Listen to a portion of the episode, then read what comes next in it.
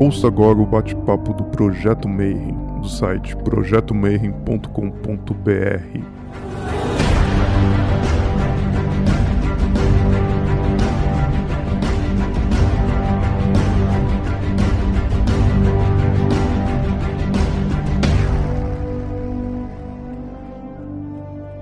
Bom dia para você que é de bom dia, boa noite para vocês que são da boa noite, boa tarde se você acabou de receber o comunicado aí do YouTube, tá vendo mais um vídeo aí do Bate-Papo Mayhem, e hoje a gente vai falar um pouquinho sobre maçonaria. E eu convidei um dos caras, meus, um dos meus irmãos que mais manja de maçonaria no Brasil e também vou me arriscar a falar do mundo, porque o cara também escreve lá para fora, tá em contato com todo mundo, pesquisa, já escreveu para o blog, o, no Esquadro, uh, já tem livros sobre maçonaria e a gente vai falar um pouquinho dessa história. Então hoje eu vou dar boa noite, meu irmão Kenny Ismail. Como é que você tá, mano? Boa noite, mano. Tudo bem, graças a Deus.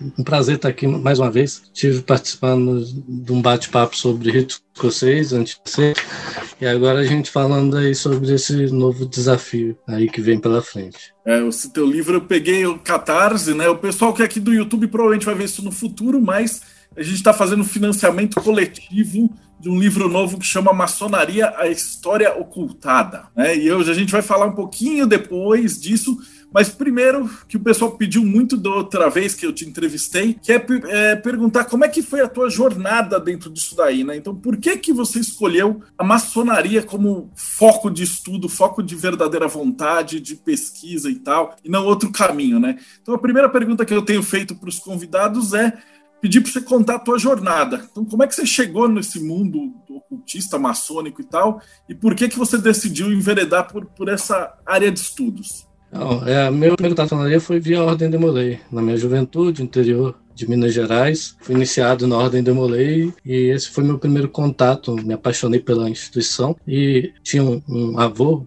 materno maçom que era uma grande inspiração, uma, uma referência moral para mim e que pelo fato dele ser maçom e na minha trajetória dentro da Ordem de Molay na minha adolescência, eu desenvolvi um, um grande desejo de, ao me tornar adulto, ingressar na maçonaria e tentar seguir os passos não só dele, mas de vários outros maçons que eu tive contato durante a Ordem de Molay. E na maçonaria, quando iniciei, iniciei jovem, com 22 anos, mas fui educado num, num sistema montessoriano, um sistema muito questionador, então eu questionava muitas informações que eram trazidas em loja, né, sobre significados, sobre como fazer as coisas, o que é o que, e eu sempre perguntava, mas de onde você tirou isso? Qual que é a referência? Qual é a fonte? Depois, com o tempo, eu, eu me tornei professor universitário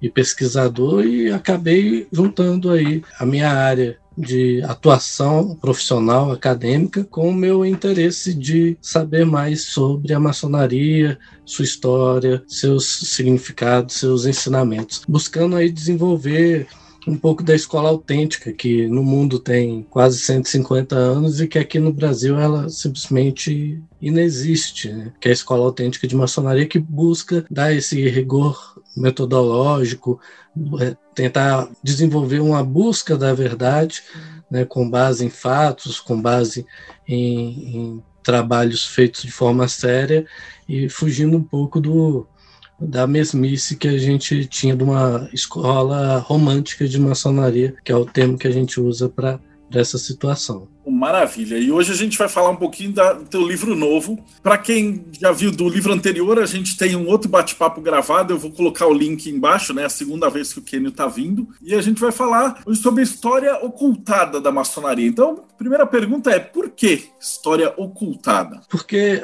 eu até estou utilizando o termo de, um, de que a gente está proporcionando uma Wikileaks maçônica. Porque, eh, assim como no, no, no mundo, a gente tem as instituições públicas e elas, de certa forma, elas demoram mais para evoluir do que as outras instituições, do que a sociedade em geral, e aí a gente precisa, a sociedade em si, empurrar as instituições públicas para o caminho que a gente está seguindo de evolução. Então, a gente vive uma democratização da informação, uma democratização do conhecimento, é um foco em transparência, um foco em justiça, em equidade, e enquanto as nossas instituições ainda estão no século XIX, no princípio do século XX, com práticas paternalistas. E aí, o que foi o movimento do Wikileaks? Foi trazer a luz, né, trazer o conhecimento para as pessoas do que aconteceu nos bastidores dessas instituições públicas. Né? É, essas práticas que eles tinham e que mantinham em segredo, que mantinham em sigilo é, do, da sociedade em geral, sendo que a, a, sociedade é quem sustenta essas instituições. E a gente tem um fenômeno parecido na maçonaria. Né? As nossas instituições também elas precisam evoluir, precisam ir além. E a maçonaria brasileira, ela vive muito das glórias do passado das glórias do século XIX, de sua participação em movimentos como da abolição da escravatura e tantas outras, tantos outros movimentos que teve uma participação da maçonaria, mas ela simplesmente ignora a sua história do século XX e omite muitos desses fatos que, de certa forma, são constrangedores, são vergonhosos, que ocorreram durante o final do século XIX, todo o século XX. E eu acredito que é importante para nós sabermos o que realmente aconteceu. Nós sabemos esses bastidores que realmente aconteceram, né, para a gente conseguir é, desenvolver uma instituição melhor daqui para frente. Ah, porque hoje a gente vive um momento de, de união, de harmonia na maçonaria chamada regular brasileira, só que é, esse, nós já vivemos outros momentos de união e de harmonia ao longo dos anos. E quando você põe na, na, na calculadora, você vê que é uma lei de Pareto. A gente teve 80% do tempo de guerra e 20% do tempo de paz. Então, os, tempos de paz eles são muito curtos. E eles são muito curtos exatamente porque eles são construídos sobre omissões. Eles são construídos sobre fantasias. E quando você maqueia algo, né, na qualquer chuva, qualquer suor, ele vai fazer essa maquiagem cair, essa máscara cair. Eu costumo dizer que o maçom que não conhece sua história está fadado a repeti-la. Né? E a maçonaria que não conhece sua história está fadada a repeti-la. Então a gente precisa saber dos erros do passado para que eles não ocorram novamente. E se a gente quer prolongar esse período de união, de paz, de progresso da maçonaria brasileira, a gente precisa tirar os esqueletos do armário. A gente precisa tirar a sujeira que a gente empurrou para debaixo do tapete. Então, por, por isso que é a proposta desse, dessa obra, há algum tempo atrás, eu me comuniquei com é, pessoas que tinham acesso à informação, pessoas chaves de diferentes potências, orientes, instituições nacionais e internacionais, dizendo do meu desejo de promover isso, uma Wikileaks maçônica brasileira, e de revelar esses bastidores com base em fatos, com base em documentos. E, é, e o resultado disso é esse livro que a gente tá, vai lançar em breve. Poxa, maravilhoso. Na verdade, esse livro eu acho que é um dos livros mais importantes que a gente precisava ter dentro da maçonaria, né? Porque o pessoal que geralmente está fora, eles têm aquela ideia de que os maçons são os Illuminati, né? Sei lá, fechado. Então, fora das maluquices que o pessoal inventa de fora para dentro, a gente ainda tem as maluquices que a galera inventa de dentro para fora, né? Então eu, eu considero esse trabalho que está fazendo assim perfeito, pontual. Ele é um, é um trabalho necessário para a ordem, né? Você falou que ia apresentar um PowerPoint, então fica à vontade agora, o microfone é teu. Esse é o título do, do meu novo livro, Maçonaria Brasileira, a História Ocultada.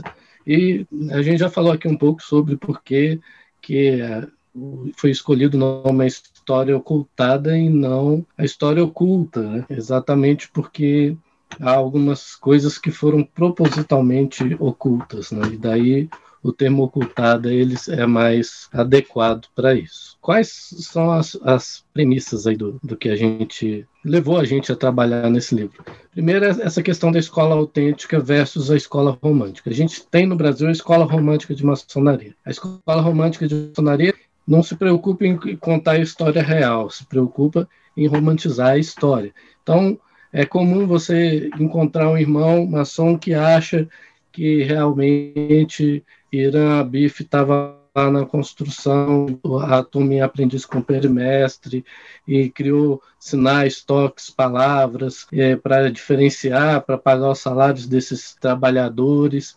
Então, isso é, é, Às vezes você escuta umas loucuras, o pessoal perguntando como que era o nome da loja de Jesus Cristo, né, exatamente por conta disso.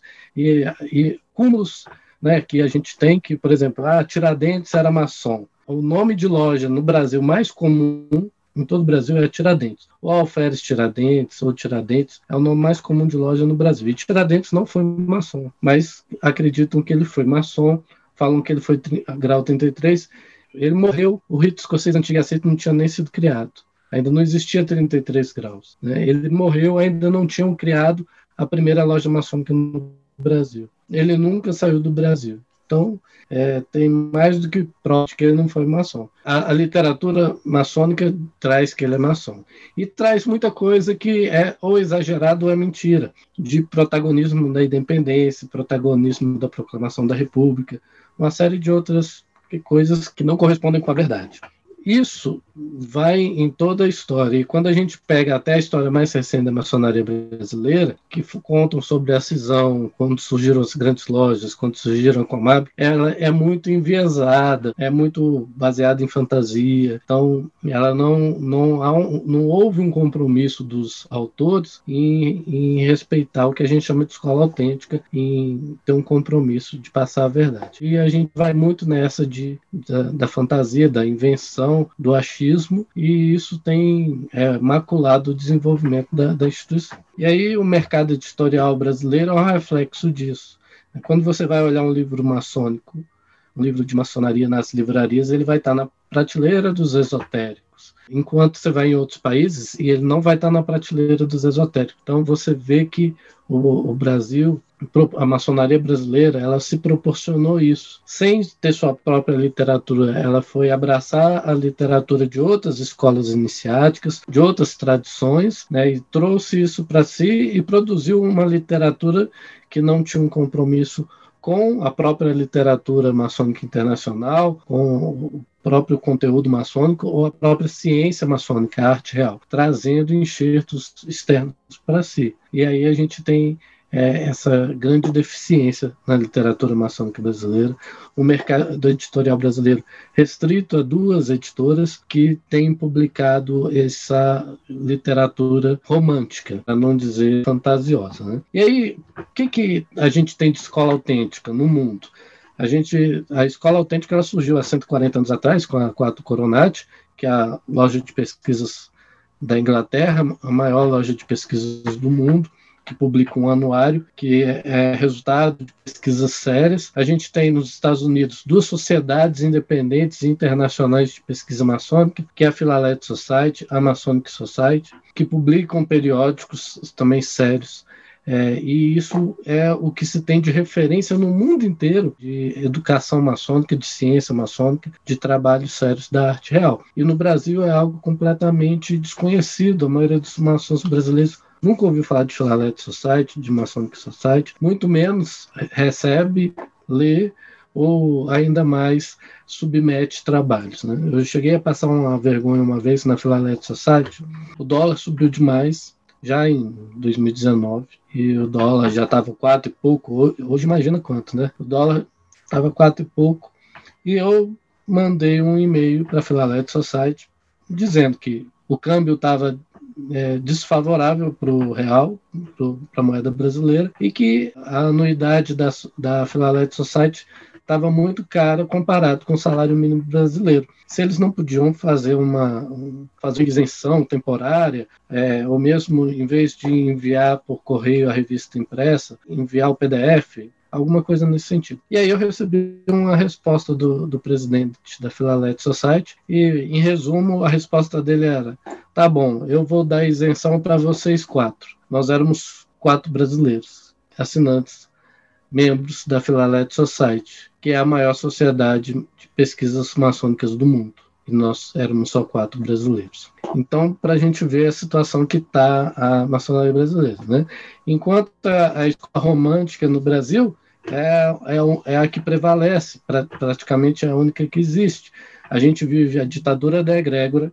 É, egrégora é uma palavra que não está presente em nenhum ritual maçônico, mas todos os maçons falam em egrégora em todas as reuniões. E todos os maçons fazem com que a loja siga as regras que eles acreditam serem da egrégora. Então, por exemplo, você vai realizar um tema interessante na loja, muitos falam, não vamos debater isso porque pode quebrar a egrégora. Então, a egrégora é um, um cristal delicado que pode ser quebrado com qualquer tipo de debate em loja, e a gente vive essa ditadura da egrégora.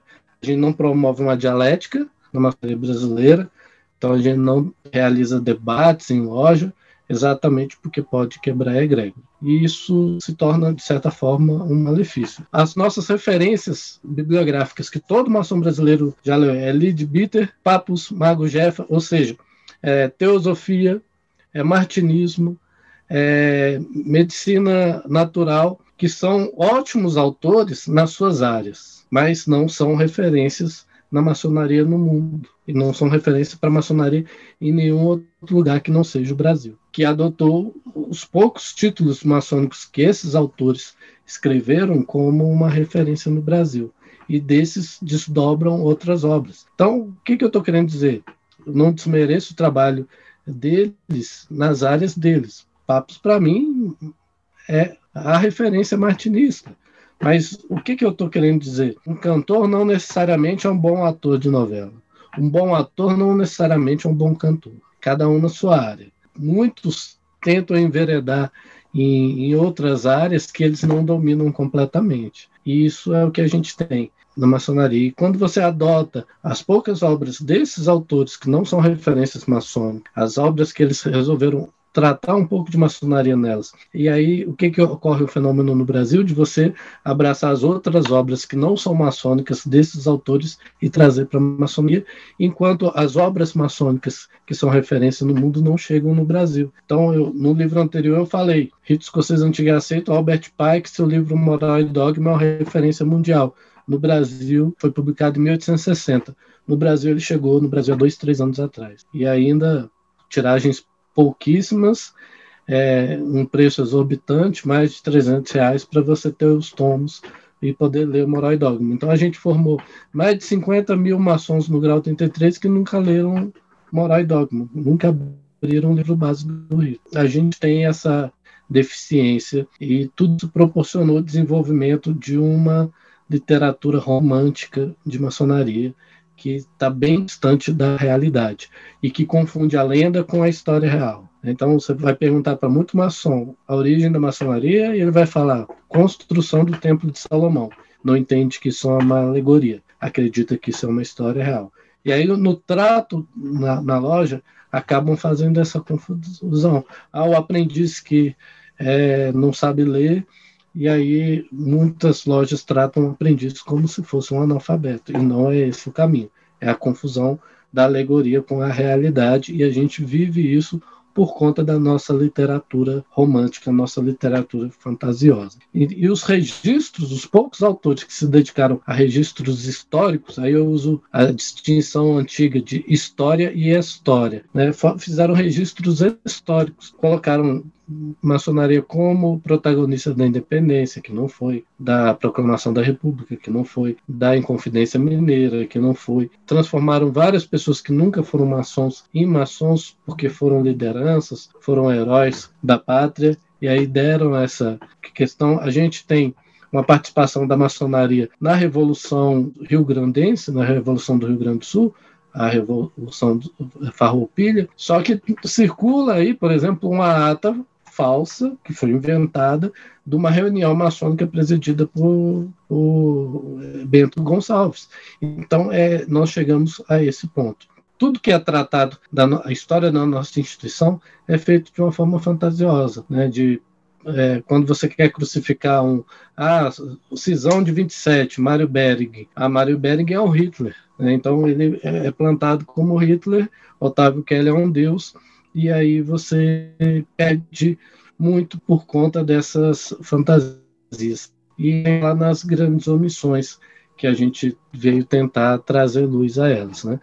Então, como que está surgindo a escola autêntica de maçonaria no Brasil? A gente hoje tem já há sete anos uma revista acadêmico-científica de, dedicada à maçonaria multidisciplinar, vinculada ao UNB, que é a Universidade de Brasília, que é uma das principais universidades do Brasil, que é a revista Ciência e Maçonaria, de acesso livre e gratuito. Ela é um open journal, que é qualificada, ela é indexada nos principais indexadores acadêmicos internacionais. Ela está presente nas principais livrarias das principais universidades do mundo. E ela é qualificada pela CAPES com Qualicaps B2, que é uma excelente qualificação para quem entende de periódico acadêmico científico. A gente tem a iniciativa da Uninter, que criou um programa chamado Uniacácia, que a gente desenvolve cursos de pós-graduação voltados à maçonaria, então de maçonologia, de filosofia de história maçônica, de desenvolvimento de cidadania com base nos ensinamentos maçônicos. E a gente tem lojas de pesquisas que estão começando a seguir a cartilha da Quatro Coronati, que foi a primeira loja de pesquisa do mundo, como a Dom Bosco, é, aqui de Brasília, do, do Distrito Federal, que tem um periódico que recebe trabalhos de membros correspondentes, avalia, analisa esses trabalhos e publica nesse periódico. Então a gente está engatinhando de sete anos para cá com o surgimento de esforços pontuais para trazer a escola autêntica no Brasil. E com isso a gente começou a ter grupos de pessoas sérias, pesquisadores, estudiosos, querendo buscar a verdade, é, do, verdade documentada com base nisso. E aí, qual que é a proposta dessa obra? É de realizar uma Wikileaks maçônica brasileira. Nós comunicamos com essas lideranças, com esses pesquisadores, e eles começaram a fornecer documentos, começaram a fornecer documentos tanto físicos quanto digitalizados, e nós recebemos mais de 100 mil páginas de documento que começaram a ser é, avaliados, analisados e tratados. O que, que se busca com isso? Nós vamos revelar os bastidores, realmente tudo que aconteceu, doa quem doer, seja constrangedor ou não, mas de como que se desenvolveu a maçonaria no Brasil durante desde 1897 até esse primeiro volume, até 1978.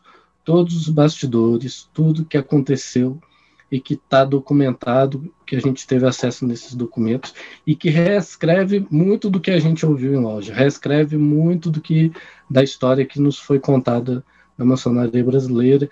A gente vai, cons conseguiu enxergar os discursos políticos no sentido é, amplo da, do, do termo, né, que foram implantados ao longo dos anos e repetidos copiosamente para que nós, maçons, repetíssemos eles e acreditassem neles. Então a gente vai conseguir enxergar exatamente os fatos que ocorreram, o desenvolvimento disso, e que vai dar uma compreensão bem mais verdadeira e real da maçonaria, trazendo uma transparência que nunca teve né, sobre esses bastidores, comunicações do Brasil com outros países, entre as potências aqui dentro do Brasil, do exterior sobre o Brasil, do exterior para o Brasil. Tudo isso a gente teve acesso, tudo isso vai ser disponibilizado, mostrando as injustiças que foram feitas, tentando trazer assim um pouco de justiça, pelo menos histórica, aos injustiçados e combatendo as más práticas que têm sido cometidas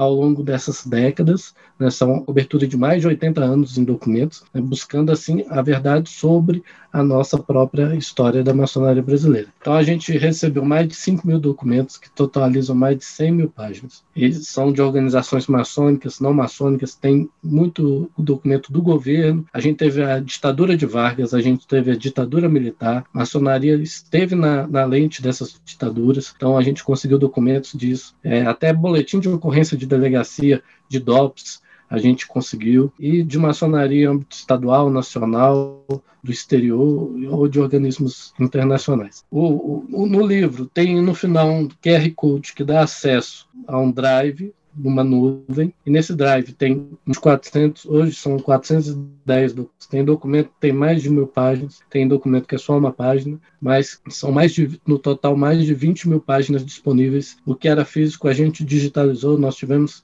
que digitalizar mais de 5 mil páginas. E foi tudo digitalizado e está tudo em ordem cronológica, de dia, mês e ano, para quem lê a informação no livro poder conferir no documento que está no Google Drive. Porque o Wikileaks é isso. Né? Você não pode só dar a notícia, você tem que comprovar com os documentos. E nós vamos fornecer todos esses documentos em PDF, as propriedades modificadas para não saber de onde veio esses documentos, para preservar o anonimato de nossas fontes. E como que o livro foi construído? Vai desde lá, dezembro de 1892 a junho de 1978, mais de 80 anos. Vem a data, o fato, um resumo e a marcação para verificar o documento. Então são nove capítulos, cada capítulo tem a contextualização né, do que estava ocorrendo na, naquela época, os fatos nesse formato e comentários é, no final de cada capítulo, interpretando, amarrando esses fatos ao longo dessa história. Né? E o que, que a gente conseguiu? Algumas das revelações, são mais de 100 revelações que o livro traz, mas alguma. Maçonaria mudou, virou 180 graus. Ela no início do, no final do século XIX, início do século XX, ela defendia o socialismo. Já durante a ditadura de Vargas, ela começou a perseguir socialistas. Ela criou expulsão sumária. Todo maçom suspeito de ser de esquerda vai ser expulso sumariamente, sem direito de defesa, e seu nome vai ser entregue para o DOPS, o Departamento de Ordem Política e Social. Né? O DOPS foi criado na era Vargas. A ditadura pós-64 só ressuscitou o DOPS. Então, foi criado isso durante a ditadura Vargas.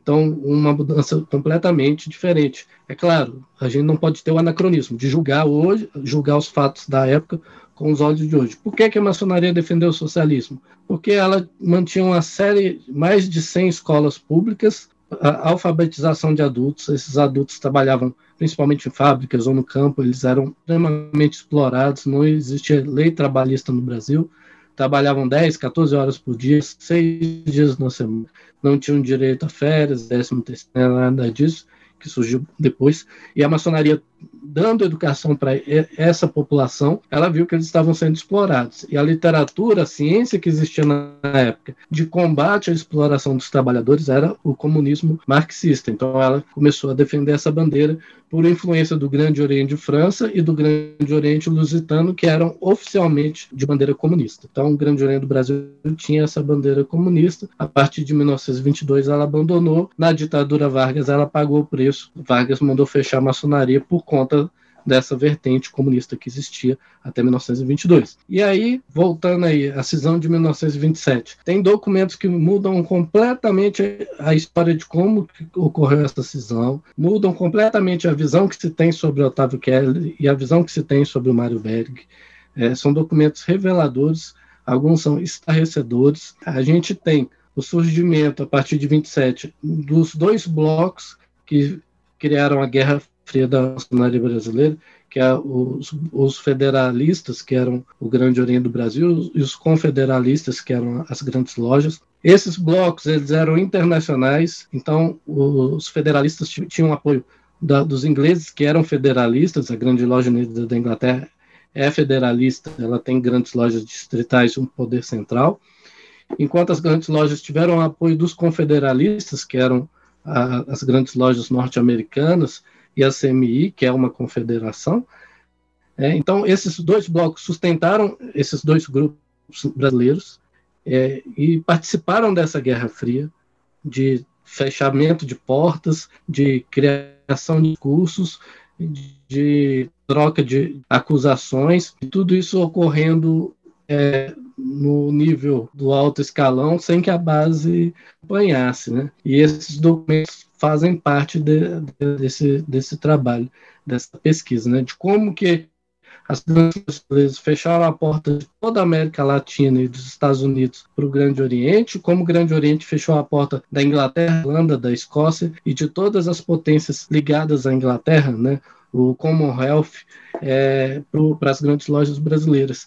E enquanto aqui a, havia aí um clima teoricamente de paz em muitos anos. Então esses documentos fa fazem parte disso. Na ditadura de Vargas, a partir de, de 1937, que fechou a maçonaria brasileira, a gente tem a revelação da maçonaria brasileira mudou o lema de liberdade, igualdade e fraternidade, porque era um lema de revolução, da Revolução Francesa, para não se parecer missionária, para atender os interesses da ditadura de Vargas. Fez delação de dezenas, eu tenho documento de mais de 80 irmãos que foram entregues pela potência simbólica para o DOPS, para serem perseguidos pelo governo, em troca de poderem reabrir as lojas. É, inclusive, o oferecimento do grão-mestrado a um general que era, não era maçom, que a gente chama de profano, que não era maçom em troca de reabertura da, da maçonaria no Brasil. Então, tudo isso numa época que a gente olha em outros países a maçonaria sendo perseguida por Hitler, né, alguns anos depois, e não traindo seus princípios, não entregando seus irmãos, reunindo, mesmo que dentro de campos de concentração. Então, a gente tem aí um passado negro que é, nunca é mencionado e que está sendo revelado com esses documentos. Em contrapartida, pouca gente sabe, mas o Grande Oriente do Brasil participou da CMSB, que é a Confederação das Grandes Lojas. Antes de fundar definitivamente a confederação, as grandes lojas tinham o que chamavam mesa redonda. O Grande Oriente do Brasil tinha voz e voto na mesa redonda, e isso é algo que é, ficou oculto por muitos anos. É, a gente teve grão-mestre de potência simbólica declaradamente ateu, né, e a gente sabe, maçonaria regular, o primeiro princípio a ser seguido é a crença num ser superior, né, então é exigido a crença em Deus para entrar na maçonaria regular, e a gente teve a, o maior nome da maçonaria regular, que é o grão-mestre, a maior autoridade, que era um ateu declarado, mas era um político influente, e por isso foi feito vista grossa para ele o pai do rito brasileiro, Álvaro Palmeira. A gente, isso eu já dei até um spoiler no, no blog, no esquadro. É, a gente tem uma carta dele endereçada a outro irmão, em que ele informa que ia reconstruir o rito brasileiro que estava adormecido há décadas. Porque o rito escocês antigo aceito do Grande Oriente do Brasil era por ele considerado espúrio e irregular, então ele não queria reconstruir o, rito brasileiro com 33 graus para substituir o rito escocês antigo aceito, os altos graus do rito escocês antigo aceito no GOB, e é por isso que o rito brasileiro tem 33 graus. Então a gente achou essa carta, essa carta está disponível no, no Drive que os irmãos vão ter acesso também. E o Álvaro Palmeira teve a iniciativa de um desejo e baixou um decreto para recriar lojas femininas no Grande Oriente do Brasil. O Grande Oriente do Brasil teve lojas de adoção no início do século XX, e aí em 1963 o, o Álvaro Palmeira, um dos seus primeiros atos como grão-mestre foi é, baixar um decreto criando uma ordem feminina com a intenção de que em até um ano as, mulheres que iniciassem nessa ordem pudessem participar das lojas masculinas também. É, isso foi ah, totalmente abafado é, nessa época e né, na época do Álvaro Palmeira ele reteve uma relação com o Grande Oriente de França e o Grande Oriente de França estava seguindo por esse caminho do, do, de começar a tratar do, do ingresso de mulheres na maçonaria. A gente teve caso de prostituição e consumo de drogas dentro de uma potência maçônica simbólica brasileira. É um caso que é um, ainda um tanto quanto obscuro, mas tem ocorrência e tudo mais, né, de que usavam uma área da maçonaria é, para prostituição e para consumo de drogas e tinham um cafetão que era chamado de Bigode, que era um pederasta conhecido da cidade, e a polícia conseguiu prendê-lo, e aí ele revelou que ele tinha um acordo com o grão-mestre daquela época para que ele pudesse usar o espaço desde que não é, interferisse na potência, não tentasse bisbilhotar os trabalhos. Quando isso estourou, aconteceu um incêndio nesse prédio onde ocorria esses crimes de, de prostituição e de venda e consumo de drogas, um incêndio criminoso. Por sorte, o Corpo de Bombeiros conseguiu é, controlar os fogos e houve sérias acusações de que os fogos eram para desviar a atenção para o escândalo e, ou mesmo para prejudicar ainda mais aquela diretoria. Então são coisas que é claro que foram mantidas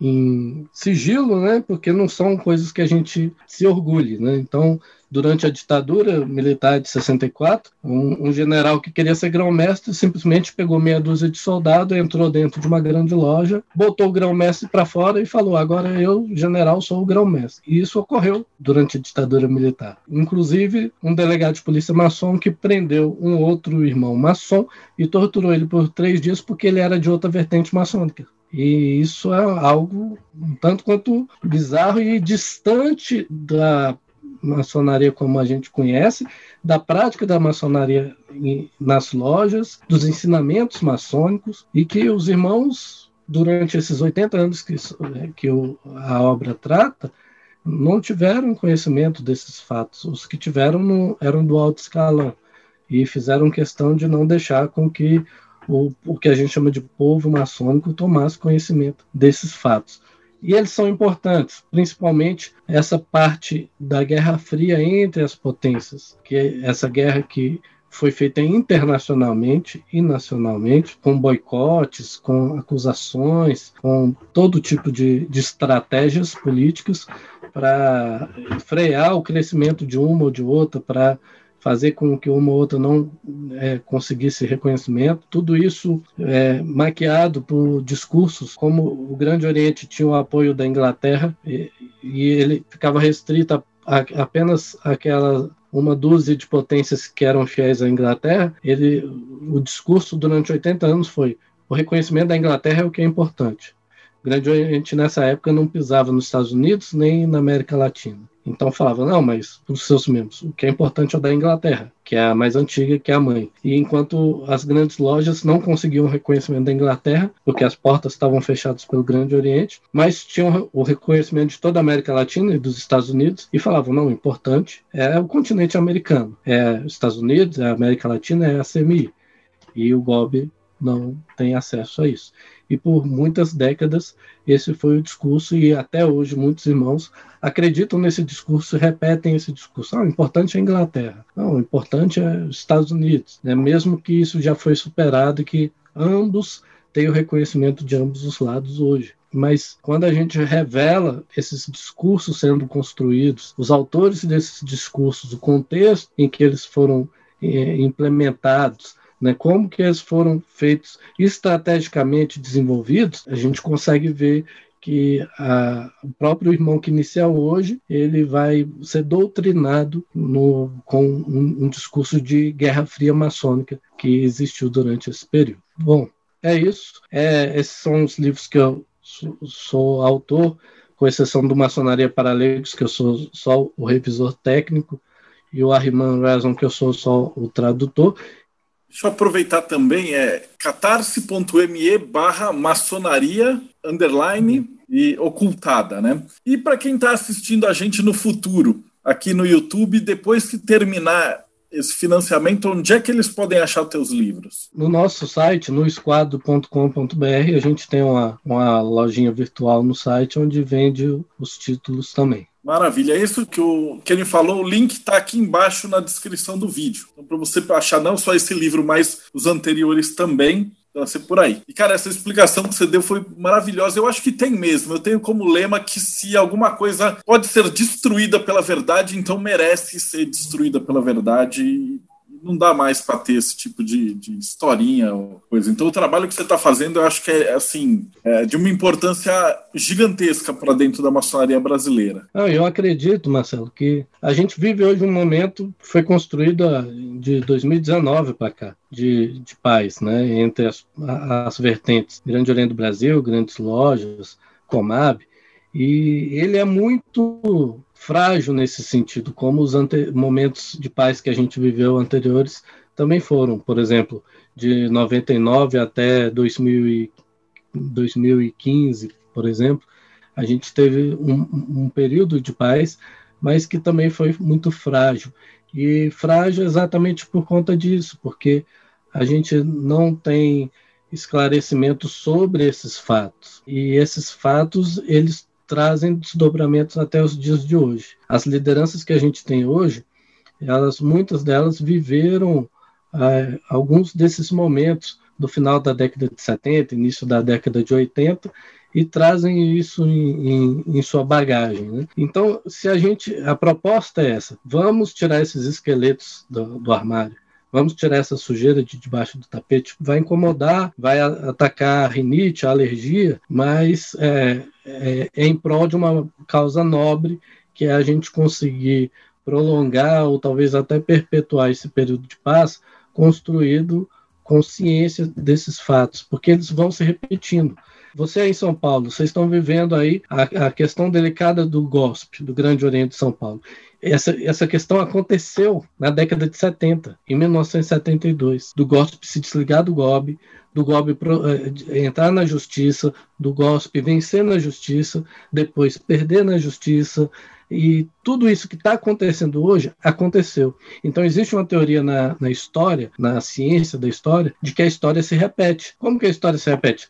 A gente olha lá, é, Império Romano, que virou república, a república durou pouco tempo, voltou a ser império, e depois é uma república prolongada. E a gente teve isso na França, monarquia francesa Veio a Revolução, virou república, essa república durou muito pouco tempo e depois voltou a ser uma monarquia francesa até virar uma república de vez. A história se repete e os mesmos erros se repetem. E isso se repete também muito por pelas pessoas não conhecerem a história. Porque se elas conhecessem a história, elas iam enxergar e falar: isso já aconteceu e deu merda, isso já aconteceu e deu problema. Eu tenho que ter um comportamento diferente do daquele daquela época, senão o resultado vai ser o mesmo. Porque não dá numa equação você ter o, os mesmos dados e esperar um resultado diferente.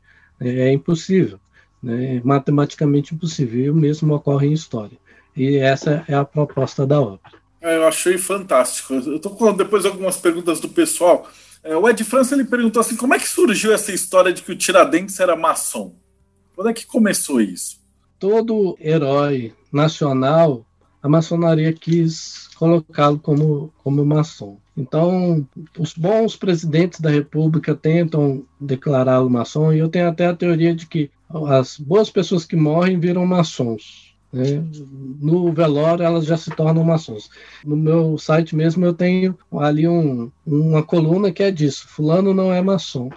Porque, assim, morreu o ex-presidente da África do Sul, Mandela virou maçom. Pessoa morre, transformam ela em maçom. Ah, Sean Connery morreu recentemente, transformaram ele em maçom. Porque né, sempre puxam uma linha. Então a gente tem esse, esse problema. A gente tem uma deficiência de grandes nomes é, nos, no último século na maçonaria brasileira, e aí a gente tenta criar o máximo de heróis possíveis, né? E Tiradentes foi um deles. Existe artigo na própria ciência maçonaria que desmente, né, com, com base em, em registros históricos, né, de dessa possível, dessa pretensa filiação maçônica de Tiradentes. Maravilhoso. A palestra foi sensacional. Valeu, sim. Obrigado pela explanação. Acho que foi, foi não e é um trabalho maravilhoso que você tem feito, Kenny. Bom, e para você que acompanhou a gente até aqui, não esquece, deixa o like no canal, segue e no link embaixo tem a outra entrevista que eu fiz com o Kenio. Então você já vai poder ver sobre os ritos, é, os graus filosóficos dentro do rito escocês, antigo e aceito, e mais várias outras palestras. E a gente fica por aqui, a gente se vê aí no próximo Bate-Papo Mayhem.